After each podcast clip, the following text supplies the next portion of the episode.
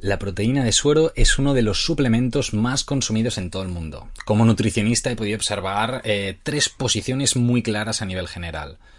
Los fans indiscutibles de la proteína, a tope con el gym, aquellos que la ven como algo súper peligroso, tóxico, atrás totalmente, y luego un tercer grupo que busca, pues bueno, el interesarse, el informarse sobre el tema, así que tenemos estos tres perfiles, al menos he ido viendo sobre todo estos tres.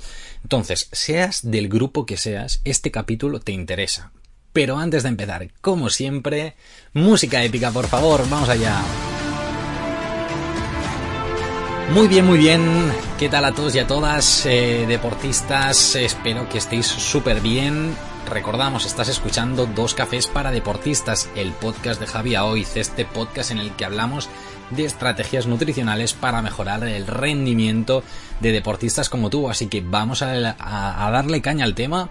Eso sí, antes un agradecimiento especial a, a nuestros patrocinadores, a Crown Sports Nutrition, una empresa dedicada a, la nutrición del deportista en la que busca mejorar su rendimiento a través de complejos nutricionales y estrategias nutricionales. Y luego Yamai Coffee, una empresa dedicada al café de especialidad, aquel café que ha demostrado mejores beneficios para la salud, tanto para la salud propiamente como también para el deporte. Así que qué mejor que, estas dos cacho empresas para, para darle caña a un podcast de nutrición deportiva. Dicho esto, vamos a hablar un poquito de esto, de la proteína de suero, pero también oímos algunas veces proteína suero, whey protein, ¿es lo mismo? ¿No es lo mismo? Vamos a verlo. Pues sí, realmente es lo mismo, o sea, tampoco tenía demasiado misterio. Básicamente, whey protein es la traducción en inglés, así que nada, lo remarcamos al principio para que no haya dudas, por si se me escapa a mí en algún momento decir whey protein, que sepáis, o whey, que me estoy refiriendo a lo mismo, ¿vale? Es probable también que lo hayas visto incluso en algunos paquetes, yo que sé, que sea de una marca de fuera, que no sea española y que ponga whey protein o whey o lo que sea. Así que, nada, no panic, estamos hablando de en principio de lo mismo, ¿vale? Eso sí, habrá que ir viendo las composiciones porque no todas las whey proteins o proteínas de suero son exactamente iguales. Lo iremos viendo, ¿vale? Aún así, es, probable que tengáis dudas de decir, vale, Javi, eso, todo esto está muy bien, pero ¿qué es esto del whey protein? ¿Qué es todo esto? Un segundino, estamos ajustando el volumen porque creo que se me estaba escuchando demasiado y quizá se estropeaba el audio. ¿Qué es esto del whey protein? Pues de forma muy sencilla, vamos a explicar cómo se, cómo se consigue esta proteína de suero para que no haya muchos sustos, ¿vale? Sobre todo para estas personas que le tienen un poquito de pánico al tema o que o desconocen, buscan conocer un poquito para que sepáis un poquito cómo se hace. Entonces, nosotros partimos de la leche, es proteína de suero lácteo, ¿de acuerdo? Y partimos de la leche directamente. Entonces tenemos ah, dentro de la leche, además de todo lo que son grasas, proteínas, lactosa, minerales, todas estas cosas, tenemos también eh, como dos grandes grupos de, proteínas. Tenemos el 80% que son caseínas, caseinatos, y luego un 20% que es este, este suero de leche, este lactosuero, ¿vale? Entonces, para conseguir el polvo propiamente de suero de leche, que es el que utilizamos para hacer batidos como este, que yo tengo aquí un batido porque acabo de venir de entrenar, no he tenido tiempo de comer y demás y he dicho, pues bueno, aunque sea durante el podcast, me voy a ir tomando el batido. Así que nada, que si bebo cositas, hoy no voy a beber el café porque me lo he bebido a las 6 de la mañana, que hoy me he levantado prontito, así que nada, ahí lo tenemos. ¿Vale? Entonces, tenemos dos vías básicamente para obtener esta, este proteína de suero de, de leche, este whey protein. ¿Cómo tenemos? Básicamente tenemos el que es un derivado o un subproducto de la producción del queso y diréis, ¿qué es eso, Javi? Pues bueno, básicamente nosotros cuando hacemos el queso eh, lo que hacemos es tirar unos fermentos para que se genere un cuajo, ¿de acuerdo? Y este cuajo es el que nosotros nos quedamos de forma general para hacer el queso. Ok, muy, muy bien. Pero ¿qué pasa? Que de todo este cuajo lo que sobra es precisamente este lactosuero, que es el que nosotros vamos a utilizar para generar este, esta proteína de suero, ¿sí? En este, en este lactosuero, en este momento, como decíamos, tiene grasas, tiene lactosas, tiene otras cosas. Entonces, a nivel de procesado, lo que se hace es filtrar, ¿de acuerdo? Para quitar gran parte de estas grasas, gran parte de esta lactosa, para que nos quede eh, prácticamente, uepa, que me cargo el micro, proteína, ¿de acuerdo? Hay muchos tipos de, proteína, luego hablaremos de ellos y podemos tener concentraciones de pureza desde un 60, un 90, un 95% de pureza, ¿vale? En función de cuánta cantidad de estos eh, nutrientes extras, aparte de proteína, vayamos quitando, ¿de acuerdo? Esto es un poquito ah, este primer método. Y luego está el otro que es directamente el Native Way o suero nativo, ¿de acuerdo? Que, está saliendo cada vez más, que se utiliza cada vez más, que es directamente filtrar la leche. Así de, simple. En vez de pasar a hacer como el proceso del queso, pues hacer la filtración previa.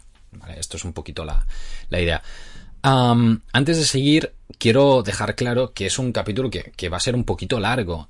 ¿Por qué? Pues porque hay muchas cosas que comentar. Eh, es un capítulo que es importante hacerlo bien para no dejar demasiadas dudas. Y, bueno, ya aviso de, antemano que son, estamos en el minuto 6 prácticamente, pero para que sepáis que, va a ser un poquito largo, ¿vale? Dicho esto, mm, a nivel, a nivel esto un poquito comercial, el, origen del lactosuero, ¿sí? de la proteína de suero que nosotros encontramos en el bote, en el sobre de proteína, lo que sea, es la leche. Entonces, no panic, ¿vale? Hay mucha gente que critica esta proteína por, precisamente porque desconoce de dónde viene. Dicen, joder, será algo súper químico, tal, no sé cuántos. Bueno, viene de la leche. Aún así, para el tema químico, recordar que sí, ciertamente, para pasar de la leche al polvo hay un proceso químico que es bastante similar al que se consigue con leche en polvo, que al final no, hay que dejar olvidarse que es un alimento que muy, muy utilizado, o un puré de patata, estos que vienen en polvo, incluso para conseguir el aceite de oliva a través de las aceitunas. También hay un proceso químico. No pánica la química, hay procesados que son buenos, que nos ofrecen luego una materia de buena calidad. Entonces, bueno, eh, yo, yo lo digo para ir quitando un poquito este pánico, este miedo a, a todo lo que viene a tener un, cierto procesado, ¿de acuerdo? Entonces, dicho esto, lo enlazo con el siguiente punto que es, ¿es perjudicial directamente este batido eh, de proteína de suero? Pues bueno, hay que tener en cuenta que un batido, como podría ser este directamente, lo que tiene es, en mi caso, tiene leche, eh, hoy le he puesto 300 mililitros de leche aproximadamente y 25 gramos de proteína. Ciertamente tiene también creatina, pero porque yo me la estoy tomando, pero bueno, no tiene nada más, ¿de acuerdo? Entonces es un soluto, como podría ser la proteína, si, si solo fuera un batido de proteína, junto a un disolvente que puede ser o agua, porque también se puede tomar con agua, con leche, con bebida vegetal, por ejemplo. Entonces, bueno, que, es así de simple, ¿vale? Entonces,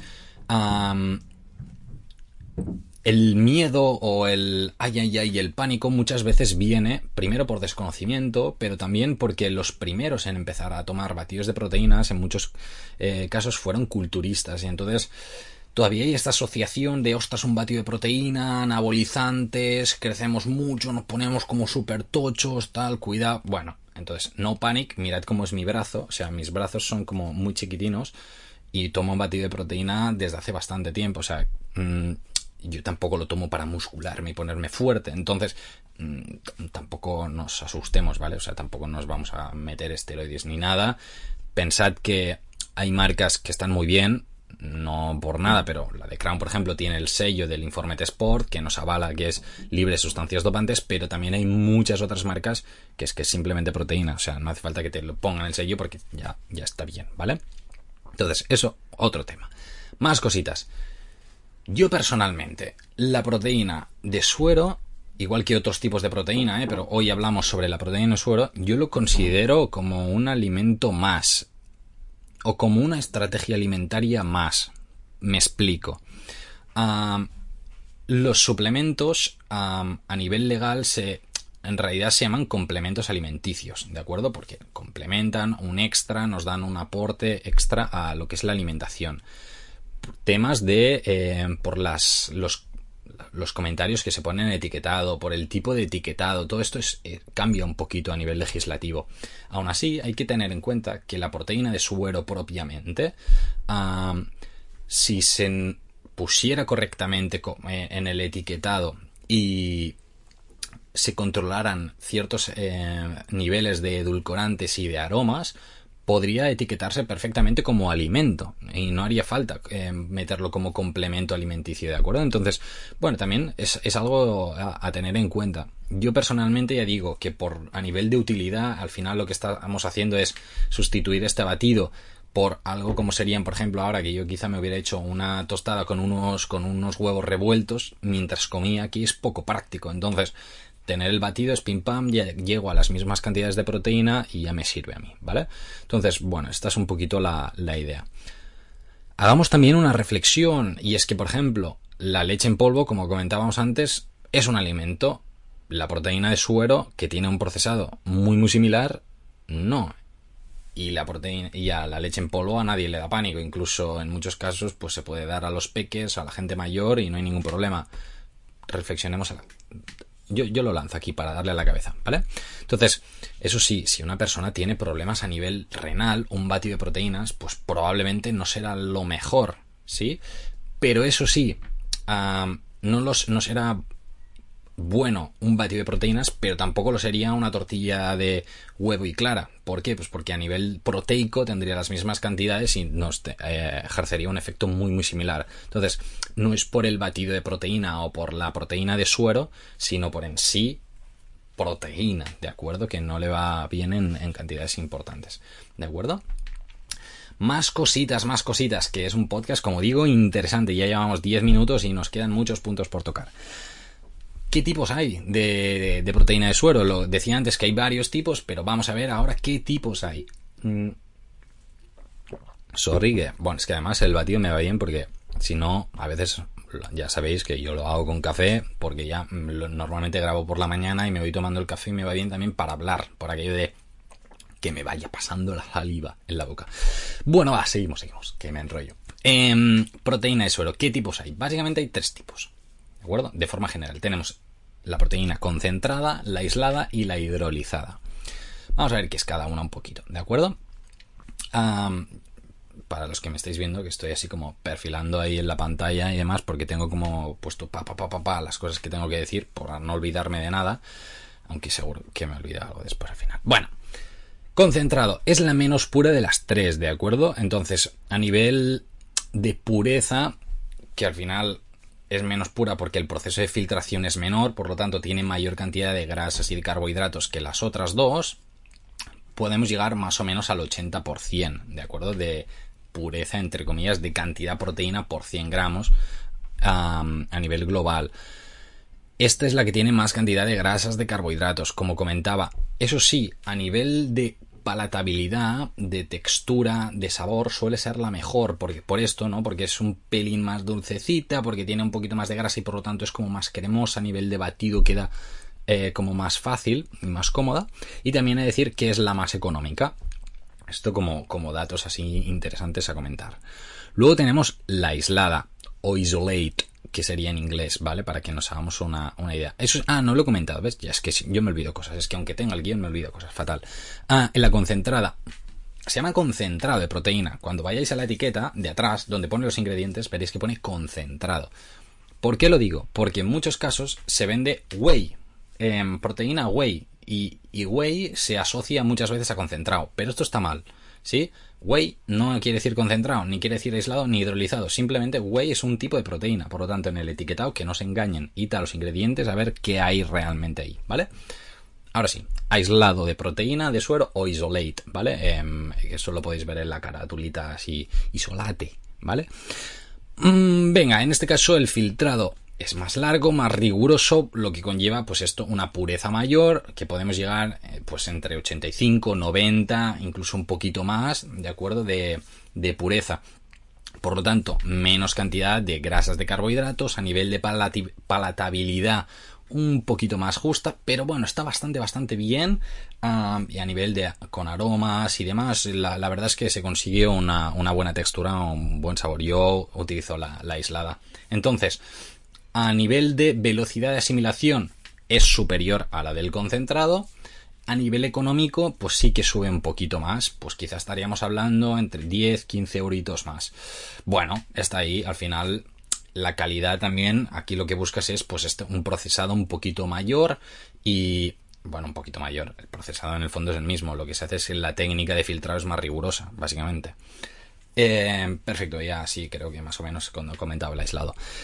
Pasamos al hidrolizado. Eh, en este caso, para obtener, ah, para obtener este hidrolizado, básicamente podríamos decir que la, la materia prima es la misma que el aislado, ¿Vale? Lo que pasa es que tiene un proceso extra luego, que es esta, eh, esta hidrólisis de la proteína. En una, eh, las cadenas de proteínas que están con varios aminoácidos lo que hacen es cortarlas un poquito, de forma que las cadenas se hacen más cortas. Esto hace que la digestión sea mucho más fácil en la barriga y que la absorción sea más rápida también. Entonces, para ciertos deportes, para eh, ciertas situaciones, puede ser interesante utilizar este hidrolizado, ¿vale?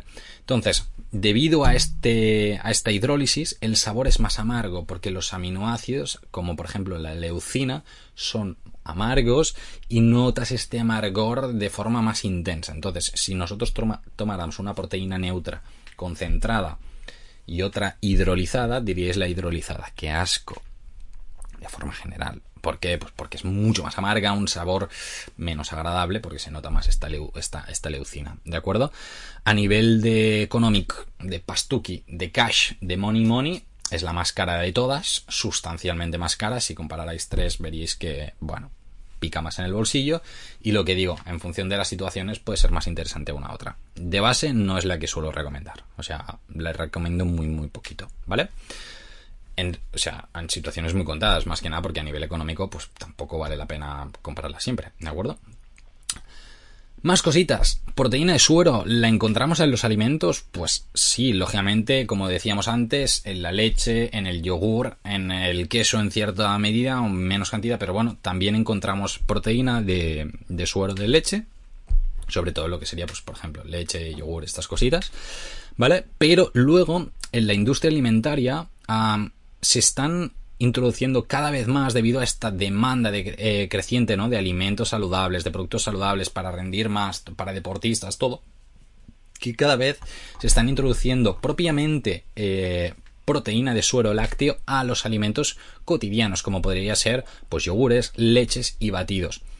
Un ejemplo de esto son, por ejemplo, la, lo que es la gama de YoPro, de Danone, o la gama más proteína de Mercadona, están saliendo muchas marcas, son ejemplos, no patrocinan ni nada, pero bueno, como es un podcast para que te ayude a ti a mejorar tu rendimiento, pues bueno, te los digo y me da igual si me pagan o no, ¿vale? Así que nada, sin filtros, pa'lante, tú, todo lo que sepa ayudar, yo, pa'lante.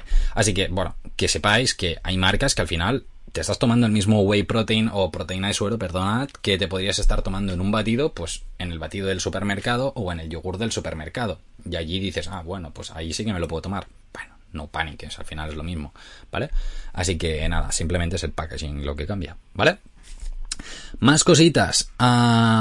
¿Qué beneficios tiene el, el batido propiamente de, proteína de suero en comparación con otros tipos de proteína de carne, ¿no? Así a nivel de polvitos y así.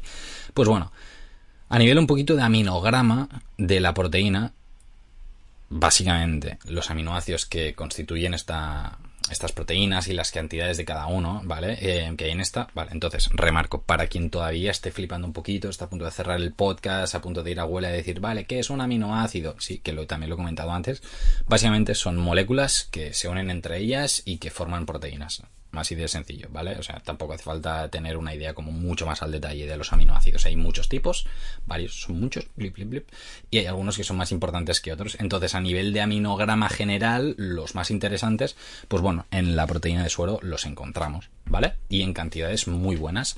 Dicho esto, eh, si nos fijamos en este aminograma, ¿vale? El de la proteína de suero es el mejor a nivel así de calidad, biodisponibilidad y en términos un poquito más técnicos se llama de mayor valor biológico, ¿de acuerdo? La proteína de suero es esto, la que tiene mayor valor biológico. Si fuéramos un poquito más al detalle a nivel organoléptico, también podríamos decir, vale, comparamos por ejemplo el whey protein, la proteína de suero, con la beef, ¿vale? Que es la de vacuno.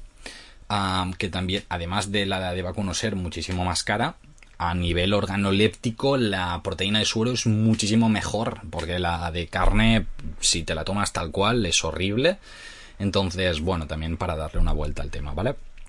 a nivel un poco de composición general, si lo que hiciéramos fuera comparar la proteína de suero simplemente con alimentos, como podría ser el pollo, la carne, el pescado, legumbres, así, ¿qué encontramos? Pues bueno, que al final la proteína de suero, como podría ser un aislado, es prácticamente solo proteína y en algunas situaciones pues puede interesarnos que solo sea proteína y no tenga un componente pues con más carbohidratos o con más grasas que, como sería en el caso de los alimentos. Entonces, bueno, esto es un poquito así a nivel de comparativa por qué puede ser mejor el whey protein. ¿Qué deportes podría resultar útil? Así como siguiente punto. Ah, pues bueno, la verdad es que si nos ponemos así un poquito quiquillosos con lo de útil, potencialmente en todos, mm, o, en casi todos, en, todos. Eh, ¿Por qué? Pues porque proteína tenemos que tomar. O sea, si tú quieres rendir, al final proteína mm, la necesitamos para nuestro músculo, aunque solo sea para mantener masa muscular y no perderla, la proteína la necesitamos. Y si no llegamos a nuestros requerimientos con los alimentos, ah, pues la proteína de suero nos puede ser útil, ¿vale? Entonces, vamos un poquito más de forma técnica, ¿de acuerdo? Tanto para amateurs como para profesionales, como pérdida de grasa, como gente mayor, pues aquí sí que puede ser interesante, ¿no? El, el, utilizar la proteína de suero en diversas situaciones, en amateurs, profesionales.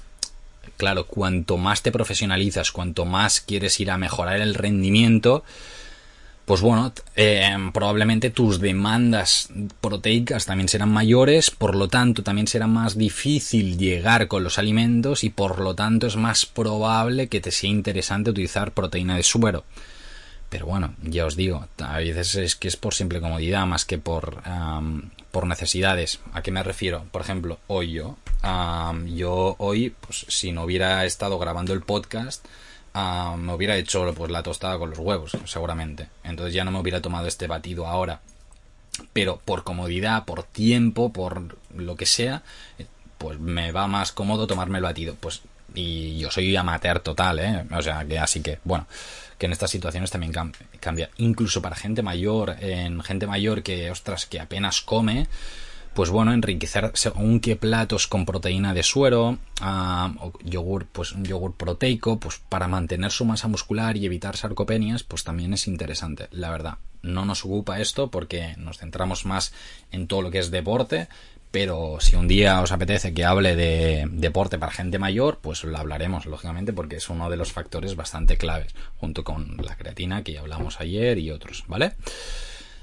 Si hablamos ahora ya un poquito de la evidencia que tiene esta proteína, la verdad es que es un tema interesante de hablar. O sea, al final hay que hablar sobre la evidencia, que para eso estamos, que aunque sea un podcast de divulgación en el que sea bastante chill, que yo ahora estoy en el estudio porque, porque mira, porque no me va la cámara bien y me estoy con la webcam, que no sé cómo se va a ver esto en YouTube, pero bueno, tenía ganas de publicar en YouTube y punto.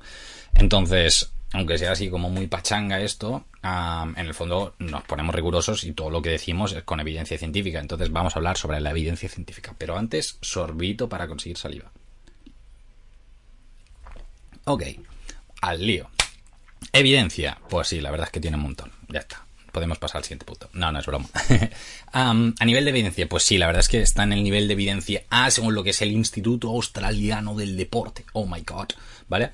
Bueno, nada, es una entidad que lo que hace es ir actualizando periódicamente su base de datos a nivel de suplementos, ayudas ergogénicas para el deporte y la verdad es que es espectacular los análisis que hacen, son increíbles, están súper súper bien y la proteína de suero eh, está arriba de todo a nivel de evidencia. Además, eh, dentro de, los diferentes tipos de proteína es la que tiene mayor valor biológico, como comentábamos antes, y es la que también ha demostrado mayores efectos a nivel de mantenimiento y crecimiento de masa muscular. Así que está muy bien, la verdad es que está muy bien.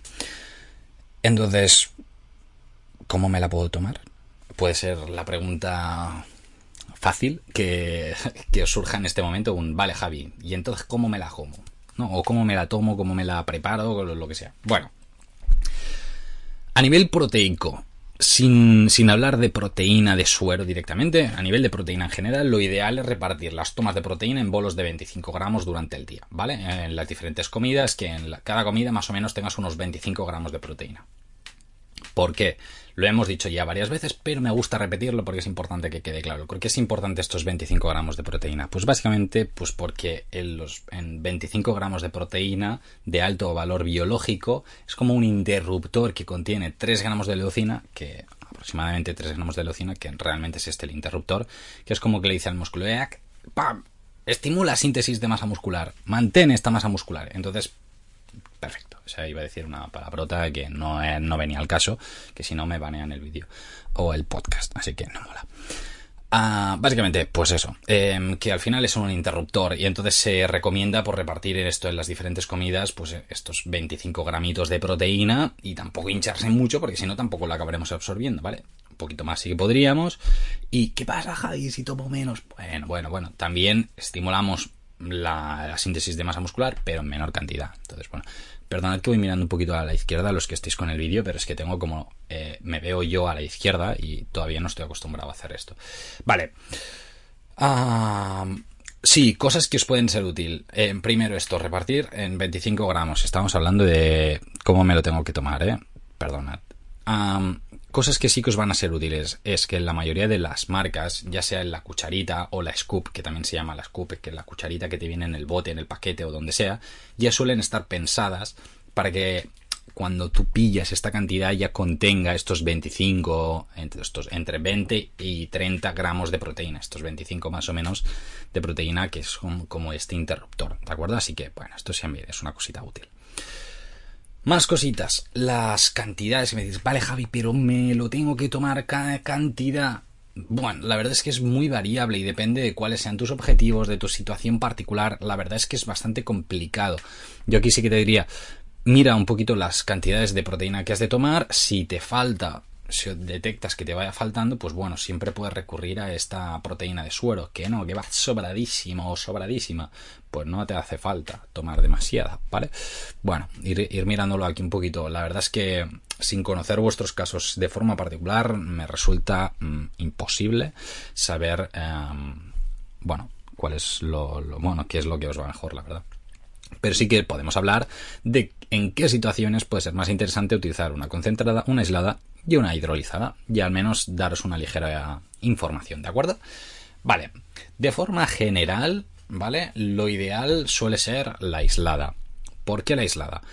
Porque el aporte eh, proteico que nosotros hacemos es bastante eh, puro en este sentido. ¿A qué me refiero? Pues que no tiene cantidades importantes de grasa ni de carbohidratos, por lo tanto, final cuando hacemos cálculos y aproximaciones mm, es prácticamente todo proteína, por lo tanto, perfecto, ¿vale?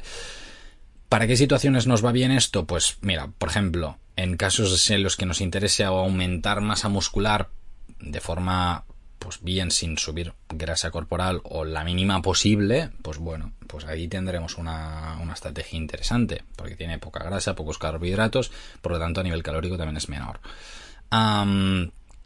Más cositas eh, en situaciones de pérdida de grasa corporal, situaciones de esta pérdida de peso mal llamada, ¿vale? ¿Por qué? Pues precisamente por esta misma situación. En el caso de un deportista en el que tenga que hacer una comida junto a, antes de una competición en la que no pueda tener mucha cantidad de grasa y demás, pues también podría ser interesante porque tampoco tiene mucha cantidad de grasa y carbohidratos. Aún así, justo antes de una competición yo no la tomaría, ¿vale? Pero bueno, también podría estar ahí. Concentrada, ¿en qué situaciones puede ser eh, interesante? Bueno, en primer lugar, si a nivel económico las otras no te dan, pues ya nos sirve, ¿vale? Ya nos va ayudando. Si no llegamos a la proteína, claro. Eh, pero ¿En qué situaciones puede ser pues útil realmente y decir, pues mira, con la concentrada es más que suficiente? Pues sobre todo en aquellas dietas que o planes nutricionales en las que tenemos que tener un volumen calórico muy grande, aunque sean de pérdida de peso, no de grasa corporal, pero que sea una, un volumen calórico tan grande, en plan 3.500, 4.000 kilocalorías, ¿vale? Hay deportistas que, realmente consumen esto cada día porque hacen unos entrenos espectaculares, eh, tanto pros como amateurs, ¿eh? En estos casos, pues bueno, la concentrada ya puede ser suficiente porque tiene tantas eh, kilocalorías que, bueno, no, no te va de allí, ¿vale? De utilizar una, una u otra. En fases, por ejemplo, a nivel de culturismo, si ya nos vamos ahí, ahí al detallito, del final, ¿no? De que ya vamos a afinar para, para la competición, definición y tal. Aquí sí, ya pasamos a la aislada, pero ya la planificación nutricional también cambia mucho, ¿vale? Hidrolizada. ¿En qué situaciones puede ser potencialmente interesante? Pues básicamente en aquellas en las que nuestro deportista tenga problemas para digerir o que necesite hacer una digestión muy rápida, en los que tengamos que cuidar mucho la barriga después de ciertas, eh, pues no sé, por ejemplo, una cirugía en la que tengamos que cuidar muy bien la barriguita y tal, pues bueno, pues una hidrolizada quizás sí que nos va mejor porque pues esto hacemos trabajar menos a la barriga. De forma general, estas situaciones o en carrera, ¿no? En una persona que haga una Ultraman, una Ironman, una maratón muy gorda de estas, ah, pues bueno, que tenga que tomar algo de proteína, pues al final puede ser interesante porque la digestión también va a ser mucho más rápida, ¿de acuerdo? Esto es un poquito las situaciones. Em, como decía, lo más habitual suele ser la aislada. Em, y ya está. O sea, tampoco puedo darle mucha más bola al tema, ¿vale? Entonces, bueno, que cada uno decida y que haga la que le dé la gana. Dentro de cada una, la gama de precios también cambia mucho, ¿vale? ¿Por qué cambia? Pues porque depende de la marca. Hay marcas que son low cost y que son bastante, bastante, bastante, bastante muy, para no decir muy, muy económicas. Y luego hay otras que son muy, muy caras. También jugará el precio en función de si tienen sello informe de sport o no, o sellos de estos que nos avalan como libres de sustancias dopantes, que por lo tanto, estas, si eres deportista profesional, por favor, por favor, píllate una de estas, no te pilles una de las otras, porque como de la casualidad de que por lo que sea, yo que sé, tengan trazas de alguna sustancia rara en alguna de las proteínas que tomes, aunque sean más baratas, tal lo que sea, pero pam, que te pinchen y te hagan un test, hasta luego, ¿eh? eh entonces, bueno, yo si eres deportista profesional, por favor, ponte la etiquetita, paga un poquito más, pa, venga, no seamos ratillas aquí, ¿vale? Eh, seámoslo en otras cosas, pero no aquí, que no nos jugamos mucho.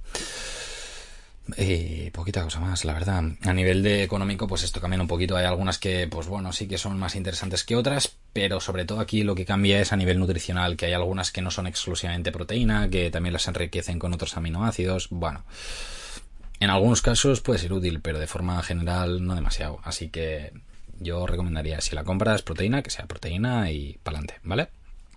Más cositas. Más cositas, más cositas. Los días de descanso. Los días que no entreno, también tomo proteína, me la tengo que tomar, este batidito de proteína, si lo tomo de forma habitual con los entrenos.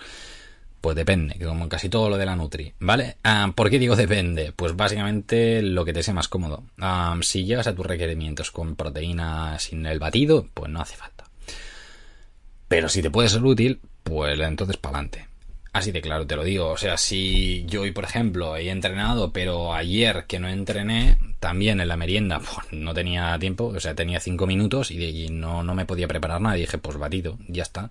Y punto. Pero no batido por, ah, me tomo un batido, uh, me voy a poner todo fuerte. No, sino simplemente porque mm, yo tengo contemplada que mi merienda tenga una parte de proteína, 25 gramitos, y digo, pues, pues me la tengo que tomar. Así que dije, pues batido y punto. Así que nada, eso, ¿vale? Así que si te resulta interesante, perfecto. Que no, pues no te lo tomes. Ya está. Más cositas.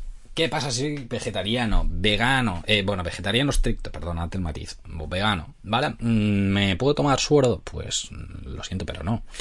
¿Por qué no? Pues porque viene de la leche y ya está. O sea, ya te habrás dado cuenta tú también y probablemente hayas dejado de escuchar el podcast. Pero si eres de estos que estáis a tope y lo escucháis también, te lo agradezco. Porque no te preocupes, porque hay otras opciones también para ti en el mercado, como son suplementos de proteína vegetal, como podría ser la soja, el guisante y, y demás, ¿vale?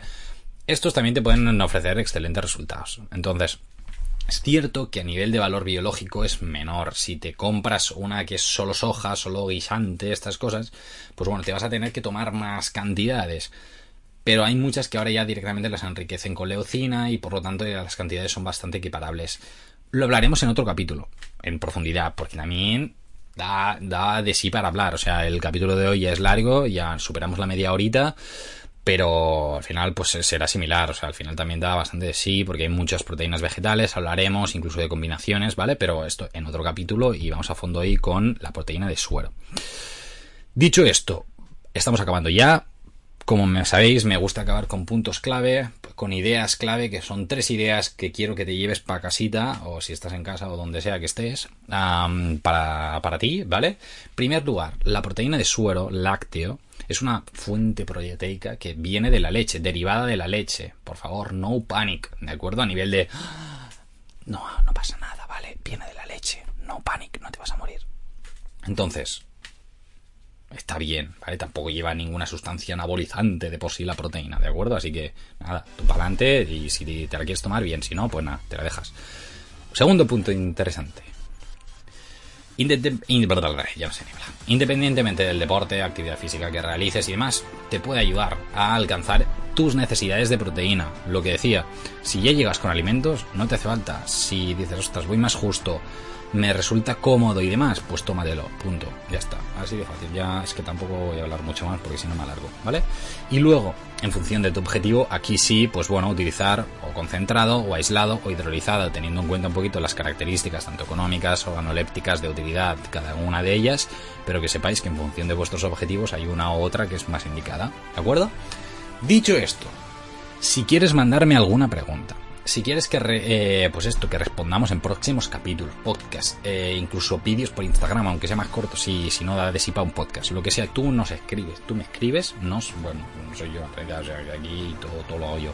Eh, tú me escribes Javia Nutrix por, por Instagram, Twitter, por donde te apetezca, o por mail, Javia eh, ya no sé ni hablar, no, mi mail es jnutrix.gmail.com, ya no sé ni mi mail, así que nada, lo dicho, que me puedes escribir para ahí y listo, por ejemplo, este tema ha sido sugerido, el de la semana que viene también ha sido sugerido, así que nada, estáis a tope y me encanta porque ya sois varios, varios y varias las que escucháis este podcast, que os lo agradezco muchísimo.